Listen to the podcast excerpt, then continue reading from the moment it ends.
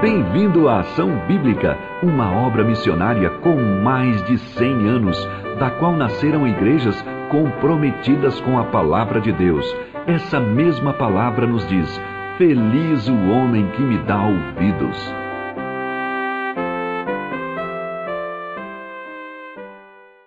Glória a Deus por esse dia, por essa manhã. Agora nós temos a oportunidade, o privilégio de compartilhar da palavra do nosso Deus. Então já convido os irmãos a abrirem suas Bíblias em Colossenses. Colossenses capítulo 1, a gente vai ler dos versos 13 até o verso 23. E o tema da nossa mensagem dessa manhã é a supremacia de Cristo. Então hoje nós aprenderemos um pouco sobre o reinado de Cristo, não só futuro, mas o reinado presente de Jesus sobre todos e sobre tudo. Colossenses capítulo 1, dos versos 13 até o verso 23. E eu gostaria de dar primeiro um contexto para os irmãos sobre a carta de Colossenses, antes da gente entrar de fato no nosso texto, nesse trecho que nós vamos ler nessa manhã e meditar. E a carta de, de, dos Colossenses ela foi escrita pelo apóstolo Paulo, e é interessante que o apóstolo Paulo ele não foi o fundador dessa igreja de Colossos. É, provavelmente ele nem chegou a visitar presencialmente essa igreja, mas ele tinha um homem de confiança ali, um irmão em Cristo chamado Epáfras, que era aquele que cuidava da igreja de Colossos. Foi aquele que fundou essa igreja e aquele que era o pastor dessa igreja. E o apóstolo Paulo, então, tendo essa proximidade né, com Epáfras, que era o pastor e fundador daquela igreja de Colossos, ele recebe algumas informações quanto a alguns ensinamentos que estavam sendo introduzidos ali dentro daquela igreja. Ensinamentos esses que estavam atrapalhando o andamento da igreja e o seu crescimento é, é, automaticamente, né? o seu crescimento espiritual. Então o apóstolo Paulo ele escreve essa. É, essa carta para essa igreja a fim de alertar sobre esses falsos ensinos, sobre os falsos profetas que estavam presentes ali naquela igreja de Colossos. E alguns ensinamentos, né, como por exemplo o gnosticismo, que basicamente explicando, os gnósticos eles buscavam o pleno conhecimento, né, o conhecimento de todas as coisas. Eles acreditavam que a matéria, aquilo que é físico, é mal e que somente o espírito era de fato bom. Então, havia também naquela igreja não só o gnosticismo, mas algumas pessoas que estavam introduzindo é, a questão de revelações em, em, em extremo, né, visando somente buscar revelações de Deus, revelações da natureza, revelações do conhecimento. Haviam também falsos ensinos quanto à adoração a anjos. Então, pessoas estavam é, tentando fazer com que aquela igreja, com que aqueles membros adorassem a anjos. E o apóstolo Paulo, então, ele vê a necessidade de escrever essa carta para essa igreja com a intenção, então, de ajudar e de alertar os irmãos ali quanto a esses falsos ensinos que estavam ali é, ocorrendo e que automaticamente estava, não estava mais, provavelmente poderia ali destruir aquela igreja, destruir o crescimento daquela igreja. E com a mensagem que nós vamos ver hoje, nós vamos ouvir, é, nós vamos, eu vou tentar trazer aqui o, o objetivo da mensagem é com que nós olhamos para três verdades. Primeiro deles, o que Deus fez em nós por meio de Cristo. Em segundo lugar, quem é Jesus? E em terceiro lugar, quem nós éramos e quem nós somos agora. Então vocês podem acompanhar aí no slide para quem quiser é, ver. Então, o que Deus fez em nós por meio de Cristo, quem é Jesus e quem nós éramos e quem nós somos agora. Então, eu convido a você a pregar sua Bíblia e a gente vai ler esses versos e depois a gente vai passar por cada um deles e tentar entender o que o apóstolo Paulo queria trazer para aquela igreja, queria levar e como que nós podemos aplicar isso também para os nossos dias atuais. Então, Colossenses capítulo 1, versos 13 até o 23 nos diz assim a palavra de Deus: Ele nos libertou do império das trevas e nos transportou para o reino do filho do seu amor, no qual temos a redenção a remissão dos pecados. Este é a imagem do Deus invisível, o primogênito de toda a criação. pois nele foram criadas todas as coisas, nos céus e sobre a terra, as visíveis e as invisíveis, sejam tronos, sejam soberanias, quer principados, quer potestades. Tudo foi criado por meio dele e para ele. Ele é antes de todas as coisas. Nele tudo subsiste. Ele é a cabeça do corpo da igreja. Ele é o princípio, o primogênito dentre os mortos, para em todas as coisas ter a primazia. Porque aprouve a Deus que nele residisse toda a plenitude, e que, havendo feito a paz pelo sangue da sua cruz, por meio dele, reconciliasse consigo mesmo todas as coisas, quer sobre a terra, quer nos céus. Versículo 21. E a vós outros também, que outrora erais estranhos e inimigos no entendimento pelas vossas obras malignas. Agora, porém, vos reconciliou no corpo da sua carne, mediante a sua morte, para apresentar-vos perante ele santos, inculpáveis e irrepreensíveis.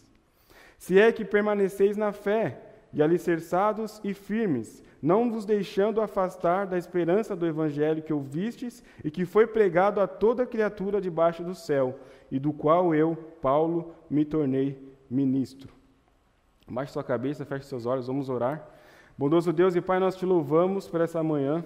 Obrigado porque temos o privilégio de cantar, temos o privilégio de ler a tua palavra e automaticamente também é, é, tirar aplicações, tirar exortações aos nossos corações. Então, que o Senhor possa falar conosco nessa manhã, que o Senhor possa abrir aí os nossos corações, os nossos ouvidos, para que a gente consiga entender, Pai, aquilo que o Senhor deseja para nós com esse texto, com essa mensagem, Deus. E é em nome de Jesus que nós oramos. Amém. Então, em primeiro lugar, o que Deus fez por nós por meio de Cristo. E o apóstolo Paulo, então, nesse trecho que nós estamos acompanhando, ele começa o versículo 13 falando algo interessante e muito importante para mim e para vocês também. Que ele diz assim, versículo 13: E ele nos libertou do império das trevas e nos transportou para o reino do Filho do seu amor. E por que que isso é importante para mim, e isso é importante para você e importante para todos nós? Porque desde que nascemos, nós já pertencemos a um império.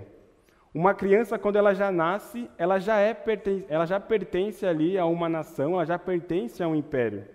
E esse império, por causa do pecado né, que foi cometido lá no jardim do Éden, por Adão, por Eva, ele é chamado né, pelo apóstolo Paulo de império das trevas, o império do mal, o império do maligno.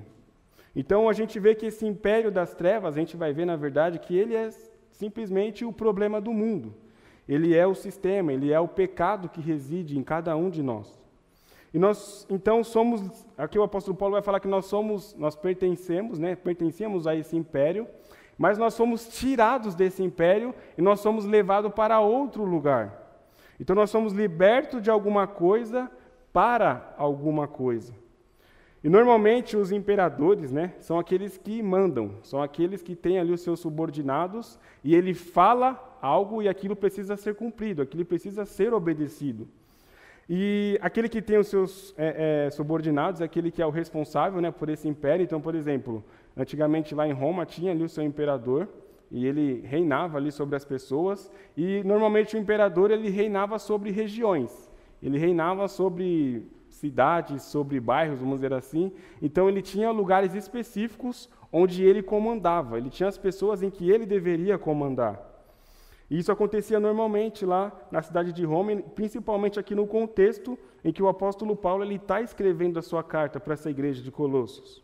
E nesse contexto da carta, né, quando Paulo ele se refere a esse império das trevas, ele está falando simplesmente do governo de Satanás no mundo do governo onde Satanás ele reina, ele é o, o príncipe das potestades, é ele quem domina o sistema, é ele quem domina a, é, o mundo, né?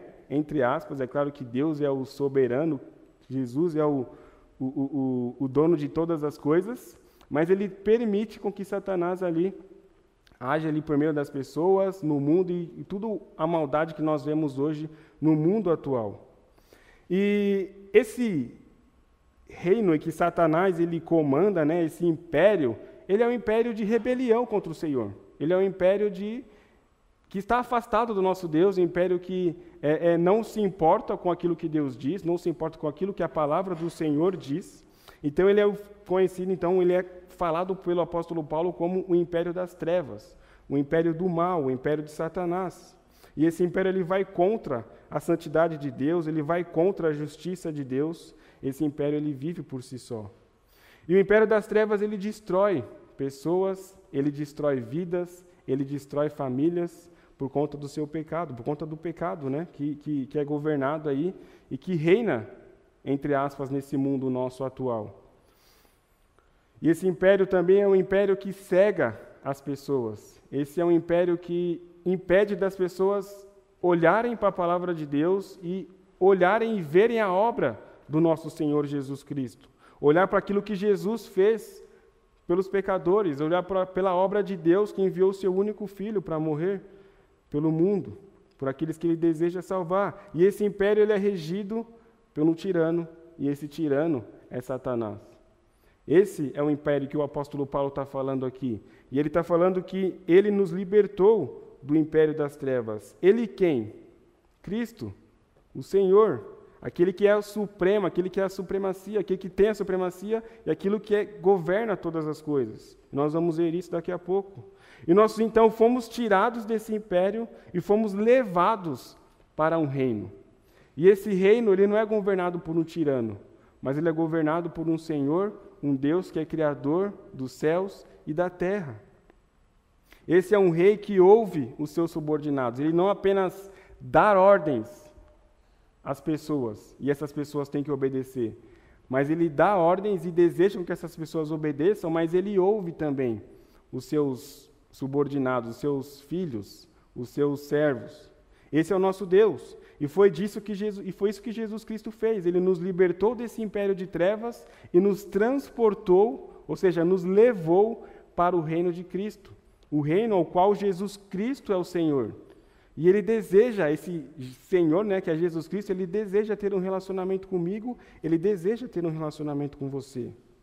E esse versículo, e o versículo 14 diz: no qual temos a redenção, a remissão dos pecados. E por conta desse império das trevas existir, esse mal, né, esse império que governa sobre o mundo, que tem o um pecado ali como é, é, característica né, do, da sua vida, por isso Deus então ele precisava fazer algo. E ele fez. Então ele nos libertou desse império e nos levou para um reino, o reino do Filho do seu amor. E ele libertou muitas pessoas desse império de trevas. E o homem por si só ele não conseguiria, ele não conseguiria se livrar desse império. Ele não conseguiria sair desse poder, né, se livrar desse, desse tirano por suas forças. Ele necessitava de alguém, ele necessitava de um Salvador. E por isso então que Deus envia Jesus Cristo. Ele nos trouxe a redenção, a remissão dos pecados. E o que é a redenção? Ele é o pagamento de dívida. Nós tínhamos uma dívida com o Senhor, nós tínhamos algo que por nós mesmos seria impossível de nós pagarmos. É como se eu tivesse devendo aí um milhão de reais para um banco ou para alguém, eu não conseguiria pagar essa dívida. Seria necessário alguém milionário, alguém rico, e que pudesse aí, tivesse uma compaixão de mim e pagasse essa dívida por mim. De repente o Chico aqui, ó, né, conseguiria pagar essa dívida por mim, de um milhão, quem sabe. Mas Jesus Cristo, ele foi aquele que pagou a nossa dívida. E qual que era a nossa dívida diante do Senhor? O pecado. O pecado que habita em, nos nossos corações, aquilo que já nasceu nas nossas vidas, que já, nós já nascemos com essa culpa do pecado em nós, por causa do, do, do, do que aconteceu lá no jardim. E por isso, então, era necessário que nós fôssemos redimidos. Então, a redenção é isso, ele é o pagamento de dívida. Deus pagou a nossa dívida por meio do seu filho. E não é que Deus pagou algo para Satanás, tá? Isso não existe. Não é que Deus pagou para Satanás lá e falou, agora então isso aqui está liberado. Então agora a Giovana está liberada, agora a Dona Anice está liberado. Não. Jesus é, é, Deus ele é governo sobre tudo e sobre todos, inclusive sobre Satanás.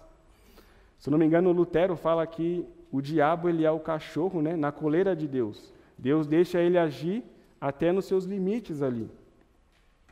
E Colossenses, né, mais adiante, o apóstolo Paulo vai falar sobre essa questão do pagamento de dívida, o qual Deus fez por nós por meio de Jesus Cristo. Ele diz lá no capítulo 2, versículos de 13 a 15, que ele fala: E a vós outros que estáveis mortos pelas vossas transgressões e pela incircuncisão da vossa carne, vos deu vida juntamente com ele, perdoando todos os nossos delitos, tendo cancelado o escrito de dívida que era contra nós e que constava de ordenanças, o qual nos era prejudicial, removeu-o inteiramente, encravando-o na cruz e despojando os principados e as potestades, aqui Satanás, né, e seu sistema, publicamente os expôs ao desprezo, triunfando deles na cruz. Ou seja, Deus pagou a nossa dívida. Nós nascemos ali culpados, nós tínhamos o pecado dentro do nosso coração, mas a partir do momento que a pessoa ela reconhece o seu pecado, ela se arrepende, ela confessa ao Senhor Jesus Cristo, esse pecado, ele é, ele é, essa dívida, ela é paga. E ela é paga de que forma? Por meio do sangue de Jesus Cristo. O sangue de Jesus Cristo é aquilo que, é, que foi entregue pelo pecador quando ele se arrepende. Esse sangue, então, o torna inculpável. Esse sangue o redime. Esse sangue é o que traz a redenção ao pecador. E esse sangue só poderia ser o de Jesus Cristo. Como eu falei, nós não teríamos capacidade de fazer isso pelas nossas forças. Então Deus ele nos libertou para que nós possamos viver de uma forma que agrade a Ele. Se você um dia se arrependeu dos seus pecados, se você já se entregou ao Senhor Jesus Cristo, Deus faz, Deus fez isso para que você pudesse viver uma vida que agrade a Ele. E por isso nós não devemos nos expor ao pecado. Nós devemos fugir desse pecado constantemente. Deve ser uma fuga, assim como José fez lá quando ele estava lá com a mulher de Potifar. E ele então é seduzido né, por aquela mulher. E ao invés de ele ficar ali e tentar saber o que, que ia acontecer, o que, que ele faz? Ele foge, ele corre. Nós devemos também tomar esse cuidado. Nós devemos fugir do pecado constantemente, todos os dias, a qualquer momento. Devemos estar atentos, vigiando ao nosso redor. E o que tem nos impedido de viver de uma forma que agrade a Deus? Muitas coisas podem fazer isso, podem quebrar o nosso relacionamento com Deus. Talvez o que te impede de se aproximar de Deus, talvez o que te impede de viver uma, de, de uma forma que agrade a Deus seja a mentira, como vocês estão vendo aí na tela. Talvez seja a preguiça, pornografia, ganhos ilícitos, fofoca, procrastinação, falta de amor, falta de confiança em Deus. E a lista ela pode se estender por muitos e muitos, muitas outras coisas.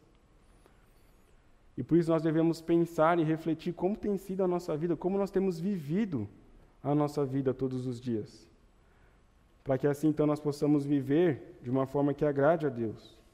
E foi isso que Deus fez por nós, ele se entregou, ele entregou o seu filho para que nós possamos ter a vida, para que nós possamos viver uma vida que agrade a Ele. Ele nos redimiu, Ele nos salvou, Ele nos resgatou desse império de trevas. E o apóstolo Paulo, então, em seguida, dos versos 15 até, os versos 20, até o verso 20, ele vai falar quem é Jesus. Ele vai dar um panorama assim geral do, de quem é esse Jesus, de quem é esse homem que resgatou o pecador da morte, que livrou esse pecador desse império pecaminoso.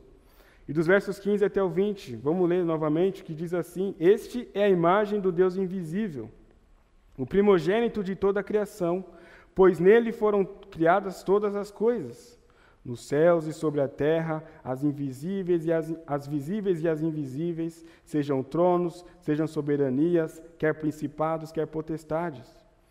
Tudo foi criado por meio dele e para ele. Ele é antes de todas as coisas. Nele tudo subsiste. Ele é a cabeça do corpo da igreja. Ele é o, prim, ele é o princípio, o primogênito de, de, dentre os mortos, para em todas as coisas ter a primazia, porque aprove a Deus que nele residisse toda a plenitude, o que havendo feito e que, havendo feito a paz pelo sangue da sua cruz, por meio dele, reconciliasse consigo mesmo todas as coisas, quer sobre a terra, quer nos céus. Quem é Jesus? Então, nessa parte do texto, nós veremos algumas afirmações sobre quem é Jesus. Para ser mais exato, seis afirmações aqui de quem é esse Jesus. Em primeiro lugar, o apóstolo Paulo diz que Jesus ele é a imagem do Deus invisível. E nós cantamos agora a última música que diz isso, né? Que Jesus Cristo é a expressão exata do Senhor. Jesus, ele é a representação de Deus. Ele é o Deus encarnado. Não sei se vocês lembram daquela ocasião lá, se eu não me engano, está no Evangelho de Marcos, onde é, algumas, alguns homens né, vieram com uma moeda, né, falando para Jesus: para que, que nós devemos pagar os impostos? E ele apresenta uma moeda com o rosto de César. Né? E Jesus pergunta: quem que está na moeda? Né? Quem, qual o rosto, o rosto de quem está na moeda? E ele responde, né, de César. Então Jesus responde, né, dê a César o que é de César. E é interessante que nessa, nesse contexto aqui, onde o apóstolo Paulo está falando que Jesus, né, ele é a representação de Deus, ele é a imagem do Deus invisível, é a mesma palavra que é usada aqui. Então é como se Jesus ele fosse a moeda de Deus, é aquilo que representa o Senhor. E ele é a representação de domínio sobre a região. Lembra que o, o imperador ele dominava sobre regiões? Jesus Cristo ele não só domina sobre regiões, mas ele domina sobre todas as regiões todo mundo, todos os lugares. Nós vamos ver isso adiante. Jesus ele não é uma cópia de Deus, ele não é uma xerox de Deus, mas ele é a expressão exata do ser de, de Deus. Ele é o Deus em forma de carne. Ele é o Deus que é invisível, né, que a palavra de Deus diz, mas que agora se tornou visível por meio de Cristo. Ele não é uma foto de Deus, ele não é uma cópia, mas ele é o próprio Deus, o Deus encarnado. Jesus é isso. O apóstolo Paulo primeiro ele fala isso, que Jesus ele é a exata expressão do Senhor. E depois Jesus, o apóstolo Paulo diz que Jesus ele é o primogênito de toda a criação. Ou seja, Cristo tem o direito da primogenitura. E isso é algo muito importante, principalmente no Antigo Testamento, quando a gente olha lá os direitos né, de primogenitura. Então Jesus ele é o primeiro sobre todos. Cristo é a autoridade sobre a criação. Na verdade, ele é o criador de tudo. Como diz lá em João, capítulo 1, versículo 1, no princípio criou Deus os céus e a oh, olha eu falando de Gênesis, né? No princípio era o verbo, o verbo estava com Deus e o verbo era Deus. Jesus ele é digno de receber toda adoração. Ele é o primeiro em honra. Ele estava desde o princípio. Ele não foi criado. Jesus ele não foi é, é, feito por uma pessoa, ele não foi é, criado por algo, mas ele é o próprio Deus, o Criador de tudo. E algumas religiões, né, algumas é, seitas vão dizer que Jesus, eles usam até esse texto aqui, falando que Jesus é o primogênito no sentido de ser criado, né? Fala que ele foi o primeiro a ser criado. Mas não é verdade. Jesus ele não foi criado, porque ele é o criador. Ele é aquele que é o primeiro. Ele é sobre tudo e sobre todos. Esse é o nosso Jesus, esse é o Cristo que nós cremos e que nós servimos. Em terceiro lugar, ainda o apóstolo Paulo diz que Jesus ele é o propósito final da criação. Versículo 16 né, fala que, pois nele foram criadas todas as coisas. O propósito da criação é o próprio Cristo. Tudo foi feito para a glória dele. Porque dele, por meio dele e para ele são todas as coisas. A ele, pois, a glória eternamente. Amém. Romanos 11, 36 nos diz isso.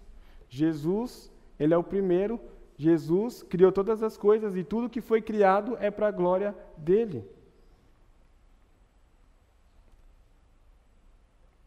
Em quarto lugar, diz que o apóstolo Paulo diz que Jesus, ele é o governador sobre a igreja. Ele é aquele que governa. Ele é aquele que tem um poder sobre a igreja de Cristo, sobre a igreja dele. Cristo governa sobre o corpo, ele é a cabeça, ele é o primeiro. Então, a expressão aqui é, quando ele, se você olhar no, no livro inteiro de Colossenses, vai dizer que Jesus Cristo, ele é o cabeça da igreja. Em Efésios, vai falar que a igreja é o corpo de Cristo. Isso é interessante. Em Colossenses, nós vemos que Cristo é o cabeça do corpo. O apóstolo Paulo faz muito bem isso. E essa questão de ser o cabeça é a questão de ser o primeiro é a questão de ser aquele que governa, aquele que reina. Então, esse é Jesus, ele domina sobre a igreja. É ele quem direciona a igreja nos seus passos, nos seus, nos seus caminhos. Em quinto lugar, Jesus, é, o apóstolo Paulo diz que Jesus é a plenitude, que Cristo é a plenitude de Deus. lembra que os aí estava sendo ensinado naquela igreja de Colossos para que eles buscassem a plenitude das coisas. Plenitude do conhecimento, plenitude de, de, sobre os anjos, plenitude sobre tudo que eles deveriam ali aprender. E aqui Paulo está falando que Jesus Cristo é a plenitude de Deus. Ele é a plenitude, ele é aquilo que é o Deus completo. As pessoas lá em Colossos buscavam a plenitude das coisas, mas é Cristo a plenitude de tudo. E em sexto lugar, o apóstolo Paulo diz que Jesus, ele é o reconciliador. Ele é quem nos reconcilia com Deus. Cristo é aquele que veio para dar a solução aos efeitos do pecado, aos efeitos da queda. O homem pecou, o homem se tornou culpado, mas Cristo veio para que nós nos tornássemos inculpáveis por meio do seu sangue, por meio da morte dele na cruz. Cristo é merecedor da nossa vida. Ele deve ser a razão do nosso acordar todos os dias de manhã, do nosso viver todos os dias. Quando não vivo para a glória de Deus, eu estou querendo chamar a atenção para mim mesmo. Não, eu vou viver a minha vida do jeito que eu quero, eu quero fazer isso, eu quero pensar desse jeito, eu quero agir dessa forma. Tudo é de Cristo. Não podemos e não vamos conseguir roubar a, a, roubar a glória dele. E muitas vezes nós, nós tentamos fazer isso, roubar a glória de Cristo para nós, roubar a glória de Cristo para as nossas vidas. Mas nós não vamos conseguir isso.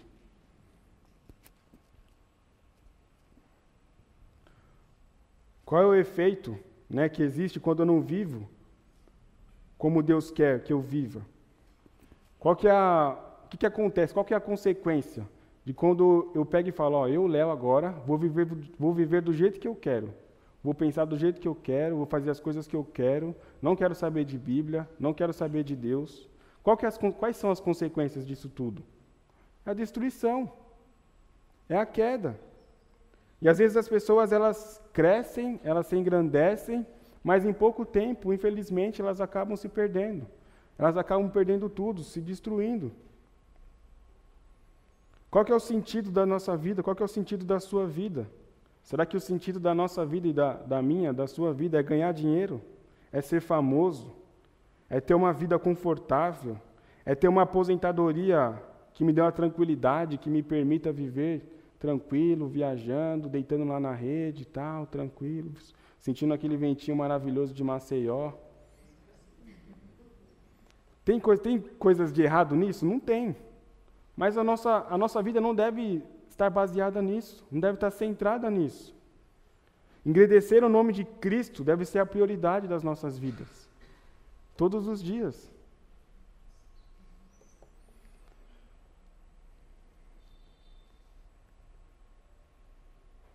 E o nosso terceiro ponto, né, então nós vimos primeiro é, o que Jesus fez, né, o que Deus fez por nós, na verdade, por meio de Cristo. Ele nos libertou desse império de trevas, nos levou para um reino, o reino do Filho do seu amor. Nós vimos agora, nesse segundo ponto, que quem é Jesus? Né, nós vimos que Jesus ele é a imagem de Deus, ele é o primogênito de toda a criação, ele tem um, o propósito final da criação está sobre ele, ele é o governador sobre, sobre a igreja, ele é, sobre ele é a plenitude, ele é o reconciliador entre eu e você, ou entre eu e você não, entre nós e Deus. E até me lembrei agora, Atos capítulo 4, rapidinho, só para a gente não perder esse, esse texto. Eu não coloquei aí no slide, tá? Não se preocupe, Roger. Atos 4, versículo 12, que diz: E não há salvação em nenhum outro, porque abaixo do céu não existe nenhum outro nome dado entre os homens pelo qual importa que sejamos salvos. Só Cristo. Ele é o reconciliador entre o homem e Deus. Só Ele pode fazer essa ponte de reconciliação. E agora, em terceiro lugar, nós vamos ver quem nós éramos e quem nós somos hoje, quem nós somos agora. Versículos 21 até o 23, vamos ler novamente, que diz assim: E a vós outros, também que outrora erais estranhos e inimigos no entendimento pelas vossas obras malignas, agora, porém, vos reconciliou no corpo da sua carne, mediante a sua morte, para apresentai-vos perante ele santos, inculpáveis e irrepreensíveis. Se é que permaneceis na fé, alicerçados e firmes, não vos deixando afastar da esperança do evangelho que ouviste e que foi pregado a toda criatura debaixo do céu, e do qual eu, Paulo, me tornei ministro. Então aqui nós veremos quem nós éramos quando nós estávamos ali presentes né, no império de trevas e quem nós somos agora em Cristo Jesus. Então, o versículo 21, o apóstolo, o apóstolo Paulo vai falar que nós éramos inimigos de Deus, que nós vivíamos desgarrados como ovelhas, né, como aquelas que não têm seu pastor. Éramos inimigos na mente, no coração e na prática das nossas vidas. A ira de Deus estava sobre nós. Nós éramos inimigos do Senhor. Olha só que interessante isso. João capítulo 3, versículo 36, vai dizer assim, ó. É, eu não sei se eu coloquei, coloquei? Coloquei. Por isso, quem crê no Filho tem a vida eterna. O que, todavia, se mantém rebelde contra o Filho, não verá a vida, mas sobre ele permanece a ira de Deus. Ou seja, aqueles que não creem, aqueles que não creem no Filho, não é que Deus vai lançar a sua ira sobre ele, mas ela permanece ela já existe. Então, quando a gente, quando uma pessoa ela já faz parte desse império de trevas, a ira de Deus já está sobre ela. E quando ela não crê em Cristo, quando ela não crê na obra do Senhor Jesus Cristo, essa ira de Deus ela permanece sobre essa pessoa. E para que essa ira ela seja retirada, é necessário então arrependimento, é necessário salvação. E só o sangue de Jesus Cristo pode fazer isso. Efésios 2:1 diz que Deus nos deu, nos deu vida estando nós mortos nos nossos delitos e pecados. Por natureza, nós já temos a culpa em nós. Porém, embora nós éramos perdidos em nosso pecado, né, por causa do pecado, nós somos transformados. Nós éramos inimigos de Deus. E aí o versículo 22, ele vai falar: agora, porém, agora, porém, vos reconciliou no corpo da sua carne. E aqui é interessante, né, que o apóstolo Paulo ele usa duas, duas, duas expressões, carne e sangue. Então lembra que para os gnósticos a matéria ela era má e o espírito somente era bom. Então isso batia de frente com uma, uma questão teológica né, para a igreja, para o cristianismo né, protestante, que é muito importante, que é a divindade do Senhor Jesus Cristo. Nós cremos em Jesus Cristo como Deus, não como um, um, tipo de Deus, né, ou como uma pessoa que foi criada, como nós já falamos. Mas Jesus Cristo, ele é o Deus de fato. E aqui Paulo fala sobre essa questão de carne e sangue. Vos reconciliou no seu corpo, né, mediante a sua morte, para apresentar-vos perante ele santos, inculpáveis e irrepreensíveis. Então nós não somos mais inimigos de Deus. Aquele que entrega a sua vida a Cristo, que se arrepende dos seus pecados, não se torna mais inimigo de Deus. Porque nós somos resgatados, reconciliados com o Criador. E futuramente seremos apresentados diante de Deus como irrepreensíveis, inculpáveis, diante do Deus Altíssimo. Somos livres de qualquer acusação por nós mesmos? Não mas por meio de Cristo. Nós somos justificados, ou seja, nós por si só não conseguiríamos ser justos diante de Deus por causa do pecado. Mas Jesus Cristo, o justo, foi que se entregou por nós, e agora então Deus olha para aqueles que reconhecem essa obra de Cristo, se arrependem de seus pecados, creem no Filho e falam: agora a Sandra é justa. Não por causa dela, mas por causa de Cristo. Cristo que fez isso por nós. E isso ocorrerá na glória, mas já acontece também aqui agora, né, nesse processo de santificação. É um processo, uma, uma, um, um, um, algo que acontece todos os dias. É uma luta diária. Nós seremos apresentados irrepreensíveis, inculpáveis, mas nós temos também que viver agora uma vida em santidade. E o versículo 23, o apóstolo Paulo vai falar sobre três evidências de salvação. Três evidências de que, de fato, eu e você, nós somos salvos. Vamos ler de novo o 23. Ele diz: Se é que permaneceis na fé, alicerçados e firmes, não vos deixando afastar da esperança do evangelho que ouviste e que foi pregado a toda criatura debaixo do céu, e do qual eu, Paulo, me tornei ministro. Então, firmeza na fé, isso é uma evidência da nossa salvação. Perseverança na fé também é uma evidência da nossa salvação. E por último, esperança. Essas três, firmeza, perseverança e esperança, são evidências da nossa salvação. Não são, só, não são só essas três coisas, mas aqui no nosso texto, essas três palavras são evidência de que nós somos salvos. A salvação ela não, sei, não, sei, não, ela não é evidenciada por emoção, mas ela é evidenciada por marcas reais. Então, o pastor Patrick citou né, sobre o avivamento que está tendo aí lá em, em. Ó, oh, caramba, o inglês está em dia, hein? É, esse avivamento ele vai ser real se de fato pessoas se converterem genuinamente. Não adianta só chorar, não adianta só ah, salvação, levantar a mão, não é isso. A salvação ela é evidenciada pelos frutos. Isso vai vir após, depois, com os dias.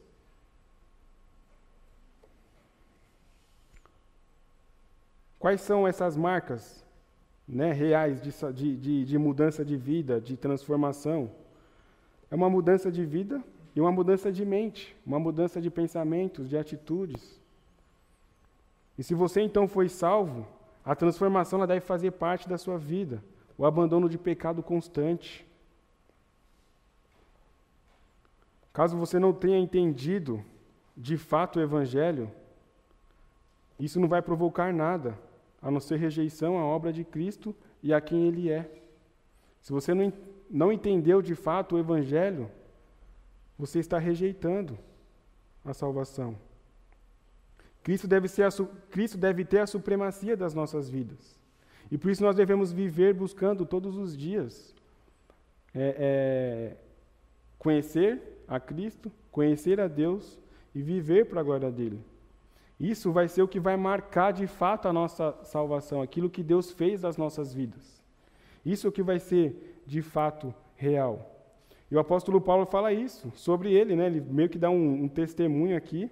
Ele fala: Eu, Paulo, me tornei ministro desse evangelho. Eu me tornei ministro dessas verdades.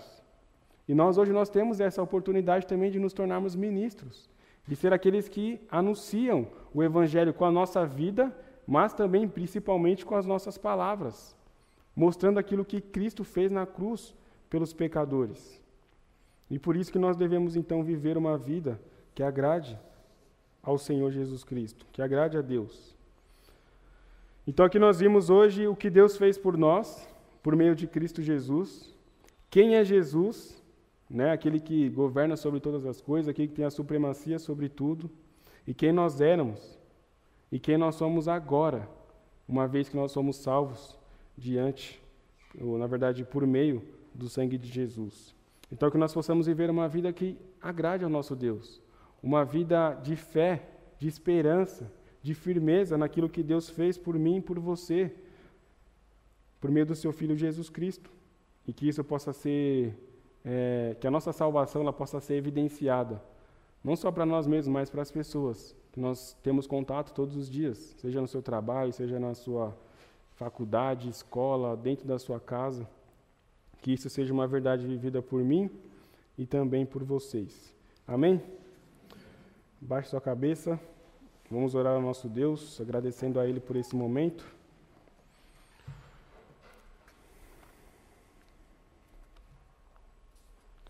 Senhor Deus e Pai, nós te agradecemos pela obra de Cristo na cruz. por nós, uma vez que nós éramos, fazíamos parte do império de trevas, um império dominado por um tirano, Pai, que é Satanás. Mas o Senhor, Pai, nos reconciliou contigo por meio do seu filho Jesus Cristo. Obrigado porque um dia o Senhor nos fez compreender essas verdades, Pai.